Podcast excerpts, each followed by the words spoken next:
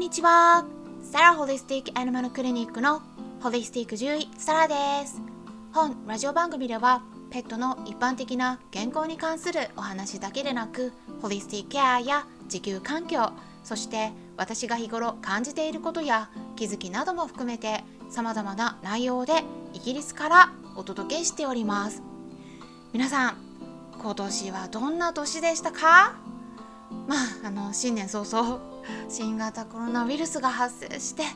本当に大変な年でしたね。まあ、私はね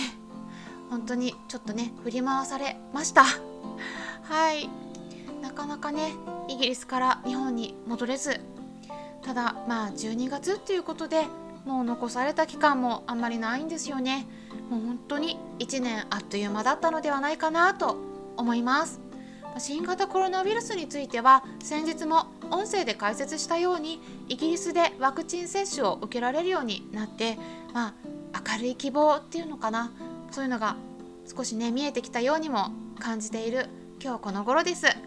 ていう感じでね。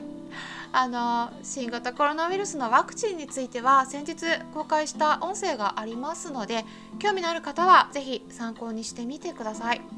まあ、ヒマラヤの方だと121番目の配信になります。そしてスタンレー FM の方だと106番目なんですね。ちょっとね差があるんですよね。はい。まあ配信の内容もちょこちょこね違ってたりもします。うん。でその時にワクチンの選び方についてもちょっとだけ触れました。で新型コロナウイルスにはさまざまなワクチンの種類があるんですけれどもペットの場合でも同じことが言えるんですがワクチン選びって結構重要なんですね。うん、まあお医者さん任せ獣医さん任せにしてる方多いかなとは思うんですけれども、うん、まあねあの私個人的にねなんでかっていうとなんでそういうこと言うかっていうとあのやっぱワクチン自体についてはワンちゃんとか猫ちゃんに実際に打ったことでいろいろとね問題も見てきているんですね。もちろん他の人が打った後に亡くなった例とかもあります。でねまあいろいろあるんであの思うところはねあるんですけれどもうん、ただね、まあ、ワクチンでもそうやっていろんな人たちが明るい気持ちになっているっていうのは、まあ、いいことではないかなって純粋に思っているところなんです。でね、まあ、12月ですからね皆さんどうお過ごしですか？まあ、師走とも言いますけれども年賀状とかクリスマスカードに加えてね大掃除している方もきっといらっしゃるんではないかなと思うんですが、まあ、今日はこんな生き方もあるんですよっていうことでちょっとね皆さんの生き方とは違う私の生き方っていうかやり方っていうかねまあ私がどうしているかお伝えしたいなって思います。うん、あの私はですね実は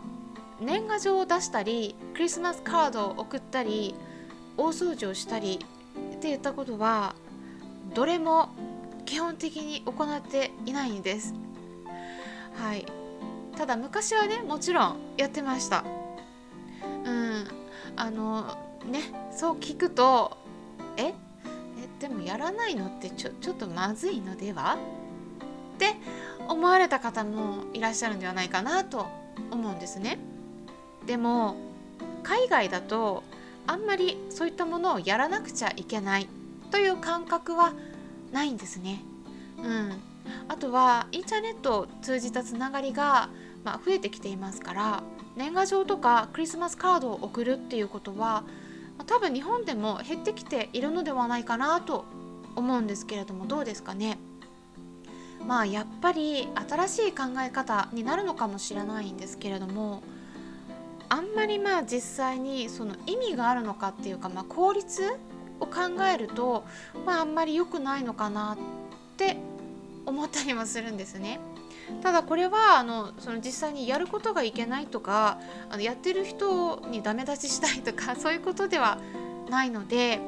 あの、まあ、そういうふうにね捉えないでいただければなと思うんですけれども、うん、ただもしもね忙しすぎると思われている方がいらっしゃったら、うん、そういったものを減らすことで楽になる場合もありますよっていうのをねお伝えしたいなと思ったんですね。うん、あのもちろんね年が明けてから年賀状が届いたりするのってすごく楽しみではありますよね。私もあのまあ年賀状が届くのをね待ち望んで 郵便の配達員がこうね年賀状をポストに入れた後にこう急いでね取りに行って全部読んだりとかねしてた時もあるんですね。でもねあのビジネス上のお付き合いが多くなってきたりするとなんかなんとなくただ出さなくちゃならないっていう感覚に追われて出していたりしませんか？でねどんどんね数も増えてくるんですよね。でやっぱね何百枚とかになってくるとちょっとねやっぱり しんどくなりません？であとはねその届いたものとか見るとはがきは全部同じ印刷のもので、うん、でこうメッセージも何もなしっていうのも結構ありますよね。うん、でそうすると単純にもうあの自動化して送ってるだけっていうことなんですよね。そうするとなんかそうそういったコミュニケーションの取り方っていうのもどうなのかなって思ったりもするんです。あとは Facebook の方を利用するようになってから Facebook 上でお友達登録している人とのやり取りも増えたりしてで年を明けてお正月になるとすごくたくさんメッセージをいただくんですね。まあ、1年に1回なので、まあ、私はいただいたメッセージとかは全部目を通して、コメントもできるだけ返したりして個人同士のそういったやり取りっていうのも大切にしているんですけれどもでもそれでもね投稿にいただくコメントとメッセージを合わせるともうなんか300個以上とかもう何百個とかそういう風になってくるのででそれとねあのそれに加えてこの年賀状とクリスマスカード 全部やってたらやっぱりねちょっと体が持たないと思って もう結構前45年くらい前からもう年賀状とかクリスマスカードはもう基本的には送らないようにしたんです。まあ、もちろんねあの親しい人とか送ったりあとはまあカードじゃなくてそのメッセージの方で送ったりとかすることはあるんですけれどもかなり減ったので そしたらねすごく楽になりました。まあもちろんねそういったクリスマスカードもらったり年賀状を見るのは一つの楽しみでもあるんですけれどもただイギリスの方ではね最近はそういったことっていうのは紙の無駄遣いといった考え方もあるんですね。うん、紙を使ってますよね。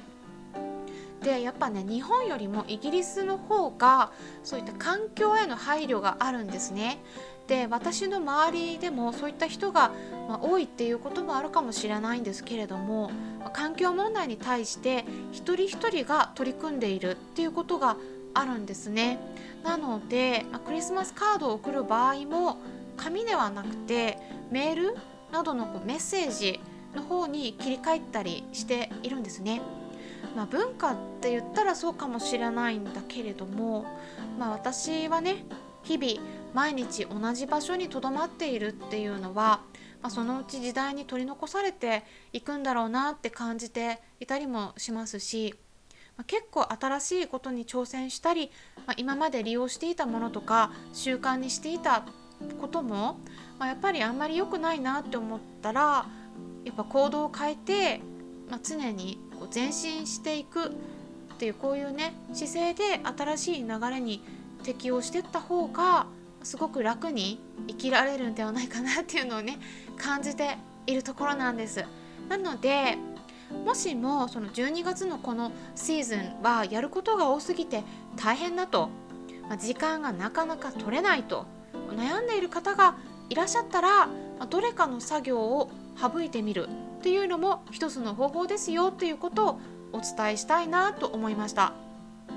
あとは大掃除ですね。これもですね、まあ、もちろんねこの年末にやることでこう断捨離して新しい気分で、うん、新年を迎えたいと、うん、迎えられるっていうメリットもあるのでもちろんすごく重要なことだと思うんですけれどもね。ただ冬にやるっていうのはねうん特に洗濯とかしてもね全然乾かないんですよね。だから